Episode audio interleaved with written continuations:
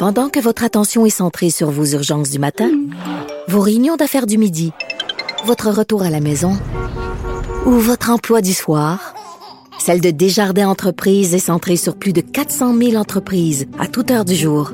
Grâce à notre connaissance des secteurs d'activité et à notre accompagnement spécialisé, nous aidons les entrepreneurs à relever chaque défi pour qu'ils puissent rester centrés sur ce qui compte, le développement de leur entreprise. Martino, il n'y a pas le temps pour la controverse. Il a jamais coulé l'eau sous les ponts. C'est lui qui la verse.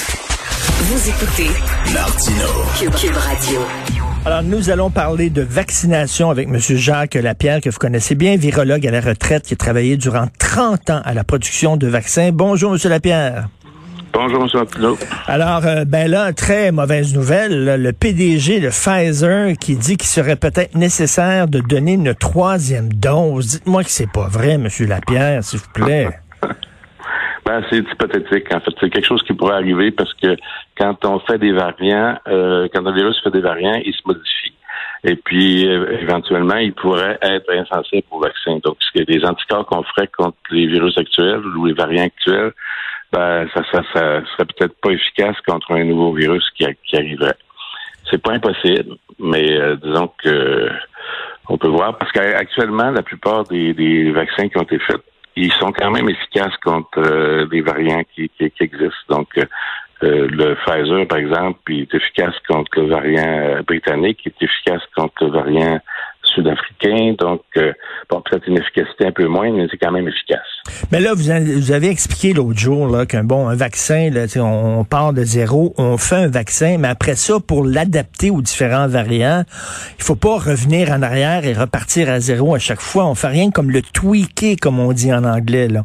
On zigonne un peu dans le vaccin, puis euh, c'est pas c'est pas très compliqué. Là. Ben, en fait, une fois que la technologie est connue, ça, ça, ça peut se faire euh, assez rapidement. En fait, comme les vaccins RNA actuellement, ben, un vaccin RNA, ce qu'ils font, c'est qu'ils ils reproduisent euh, le RNA qu'il y a dans le virus.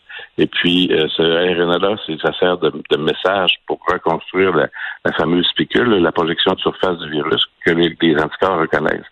Donc, s'il y avait, par exemple, à refaire un nouveau vaccin, ben, le procédé est déjà au point, il y a juste à changer le, le message. Il faut que le RNA soit changé, puis à ce moment-là, ça, ça va fonctionner. Donc, le, le prin- le principe est, est connu maintenant. Le principe est connu, mais est-ce que vous avez peur, vous, justement, que, que les variants soient tellement agressifs qu'il faut effectivement une troisième dose? C'est dans, c'est dans la, c'est, c'est possible, ça. Ça peut, ça peut arriver. On, le- on le voit avec l'influenza. Je ne savais pas, je fabriquais quand même le vaccin influenza. L'influenza, on met quatre virus différents dans le vaccin. Et puis, euh, à chaque année, on est obligé d'en changer un ou deux. Donc, euh, c'est euh, une, une- vaccination qui revient tout le temps. Est-ce que ça va faire ça avec les coronavirus? Peut-être que oui, peut-être que non. Habituellement, les coronavirus sont quand même moins euh, changeants que les que les vaccins de la grippe, que, que les virus de la grippe, par exemple. Boy, boy, on n'est pas sorti du bois. Est-ce qu'on devrait, selon vous, là, c'est une décision politique. Je sais bien que vous êtes un virologue à la retraite et pas un politicien, mais euh, vo- votre pif, est-ce qu'on devrait, selon vous, interdire des vols en provenance du Brésil et de l'Inde, par exemple, des pays où on a complètement perdu le contrôle pour se protéger un peu ici? C'est sûr que les, les- les nouveaux variants vont probablement venir de l'Inde. En fait, ils sont aperçus euh, en Inde actuellement que deux variants sont en train de, de, de se mélanger pour pro- produire un autre, un autre virus variant. Donc, euh, il y, a un- nouveau virus qui est en train d'apparaître qui est un mix de, de variants sud-africains puis de variants euh, brésiliens. Donc, il y, a une, il y a une nouvelle recombinaison complètement. C'est que ça pourrait créer un nouveau virus qui serait dangereux. Évidemment, on veut pas que ça rentre ici, ces affaires-là. Donc, ce qu'il faut faire, en fait, c'est comme ils font pour la grippe. C'est l'Organisation mondiale de santé, il y a des sites un peu partout sur la planète. Puis ils vérifient chaque virus qui sort, puis euh, on s'organise pour euh, avoir ce qu'il faut pour le combattre, mais on, s'organise aussi pour, pour, pour pas que ces, ces virus-là circulent trop. Et quand euh, le, là, le, le premier ministre dit qu'il est très content euh, de, du rythme de la vaccination, que ça va bien, que lui, il est très content, est-ce que vous partagez son enthousiasme, M. Lapierre? Ben ça va bien, mais sauf que Moderna il retarde encore une livraison, donc ça, ça va ça va nuire au rythme de vaccination. Euh, si on est pour avoir des des, euh, des virus comme ça qui mutent puis qui ont un vaccin chaque année, ce serait peut-être une bonne idée de s'équiper pour faire nos propres vaccins. Euh, ce qu'on est en train de faire, en fait, c'est que là, on investit dans une usine d'influenza à, Toronto, alors qu'on a une usine d'influenza qui est capable de fournir la planète, euh, pas la planète, mais le Canada au complet à, Québec. Il euh, faudrait peut-être viser un peu plus des usines qui pourraient, qui pourraient faire des vaccins RNA, puis nous, nous être, dans, être dans la game pour des nouveaux vaccins, en fait, parce que là, on, on dépend. C'est le problème, c'est qu'on dépend toujours des autres. Mais c'est ça, trop. Là. On avait avant une industrie euh, pharmaceutique florissante au Canada puis au mm. Québec, puis on dirait qu'on s'est complètement débarrassé de ça euh, en disant ben la mondialisation va nous sauver, on va aller cogner aux portes des autres pays si jamais on a besoin de vaccins. Mais là, on est complètement dépendant. Là. On est complètement dépendant, puis on est, on est en train d'investir dans une usine d'influenza à, Toronto, de, Sanofi, et alors qu'on a une à Québec qui fournit le Canada, il faudrait peut-être soit upgrader les usines actuelles qu'on a puis leur permettre de faire d'autres technologies. Parce que l'usine d'influenza à Québec pour la COVID-19 n'a pas, a pas servi. Hein. C'est une technologie différente. Donc, il faudrait upgrader les usines actuelles ou encore bâtir des, des usines basées sur des nouvelles technologies pour être sûr qu'on est capable d'être de, faire partie des producteurs de vaccins. À ce moment-là, tu es indépendant. Euh, pour la grippe, c'était l'idée. En fait, il faudrait être indépendant parce que quand, quand euh, une épidémie de grippe arrive, ben, à ce moment-là, on est prêt, on produit le vaccin, puis on n'attend pas que les autres le, le. Ce qui est dommage là-dedans, c'est que c'était prévisible. Hein. Vous, vous êtes dans le milieu des vaccins depuis 30 ans, puis ça fait des années que les experts le disent. Le, le, le gros problème qui s'en vient, ça va être des pandémies mondiales, des virus et tout ça. Préparez-vous, puis on ne s'est pas préparé. Non, puis euh, c'est malheureux parce qu'il y avait quand même des, des plans pandémiques qui avaient été faits. Moi, j'ai participé à faire des plans pandémiques euh, à Genève avec les, les équipes influenza. Euh, on avait des plans, on savait quoi faire, comment s'organiser. On dirait que tout ça, ça a été oublié. Euh, on, on, devait aussi se préparer dans les usines pour être toujours prêt. Il y a un signal, puis on décolle. Euh, c'est comme oublié. Euh, je pense qu'il faut falloir brasser un petit peu les cartes puis euh, se replacer sur la scène mondiale parce que c'est euh, rendu qu'on a des vaccins qui viennent de l'Inde. C'est quand même si l'Inde est capable de le produire, je pense qu'on devrait être capable d'en produire aussi. Ben oui, ben oui. Là, c'est un peu honteux d'ailleurs qu'on doive cogner euh, à la porte d'un pays comme l'Inde, qui est quand même un pays pauvre, pour nous demander de leur demander de nous aider. Et là, bien sûr, il y a le cas d'AstraZeneca. Est-ce qu'on peut vraiment blâmer les gens d'avoir des craintes? Parce que quand même le Danemark, c'est pas rien, c'est pas, un pays de bozo. Le Danemark qui dit on veut plus rien savoir de ce vaccin-là. Donc, euh, euh, est-ce qu'on peut blâmer les gens d'avoir des craintes face à AstraZeneca?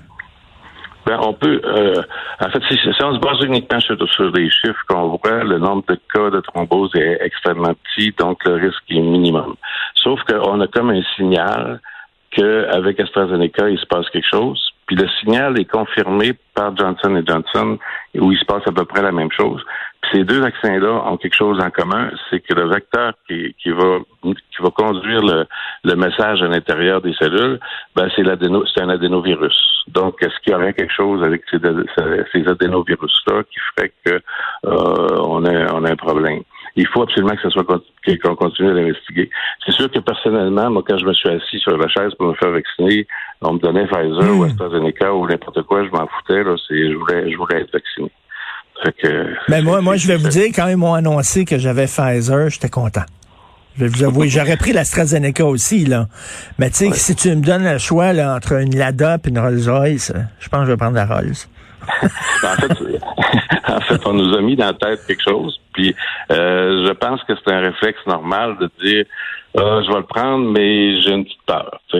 Mais en fin de compte, tu, le prends pareil parce que tu as, besoin d'être protégé, puis il faut que tu sois le plus vite possible. Mais euh, c'est euh, c'est sûr qu'on ne peut pas empêcher les gens les gens d'y penser.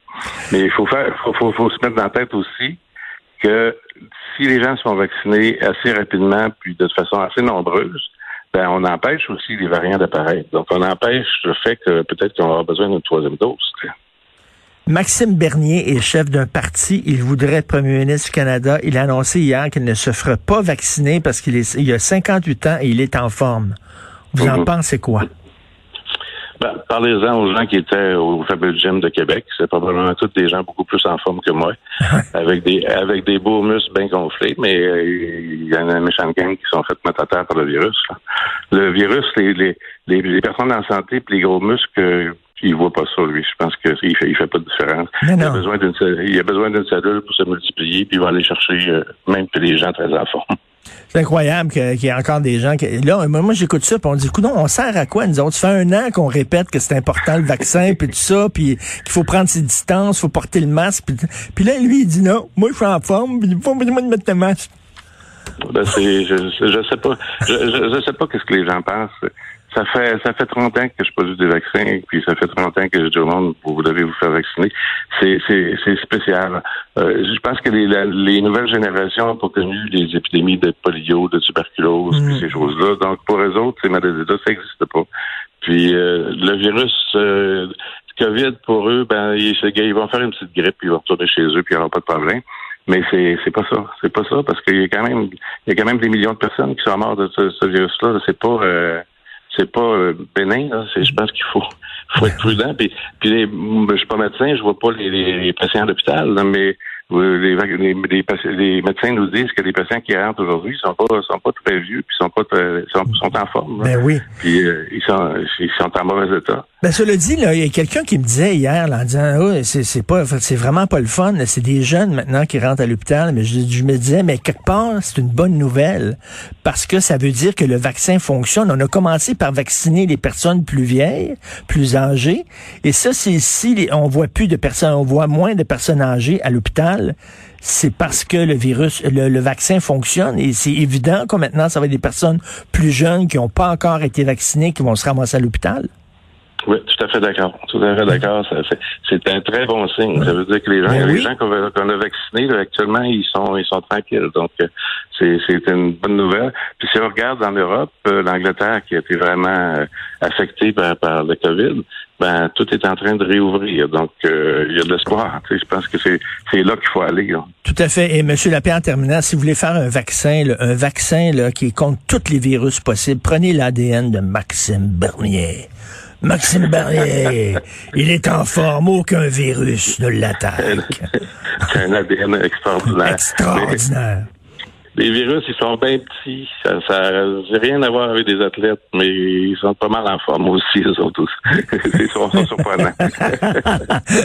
Merci beaucoup, Monsieur Jacques Lapierre. Toujours un plaisir de vous parler, virologue à la retraite, qui a travaillé 30 ans à la production de vaccins. D'ailleurs, j'ai réglé euh, le, le- le cas de Maxime Bernier tantôt et mon téléphone vient de sonner. Et euh, je suis en train de me demander, y a-tu mon numéro? C'est-tu lui qui, euh, qui est en train de m'appeler puis qui est en maudit? Je sais pas. Je regardais ça pendant la pause, tiens. On s'en va voir Gilles Proux maintenant.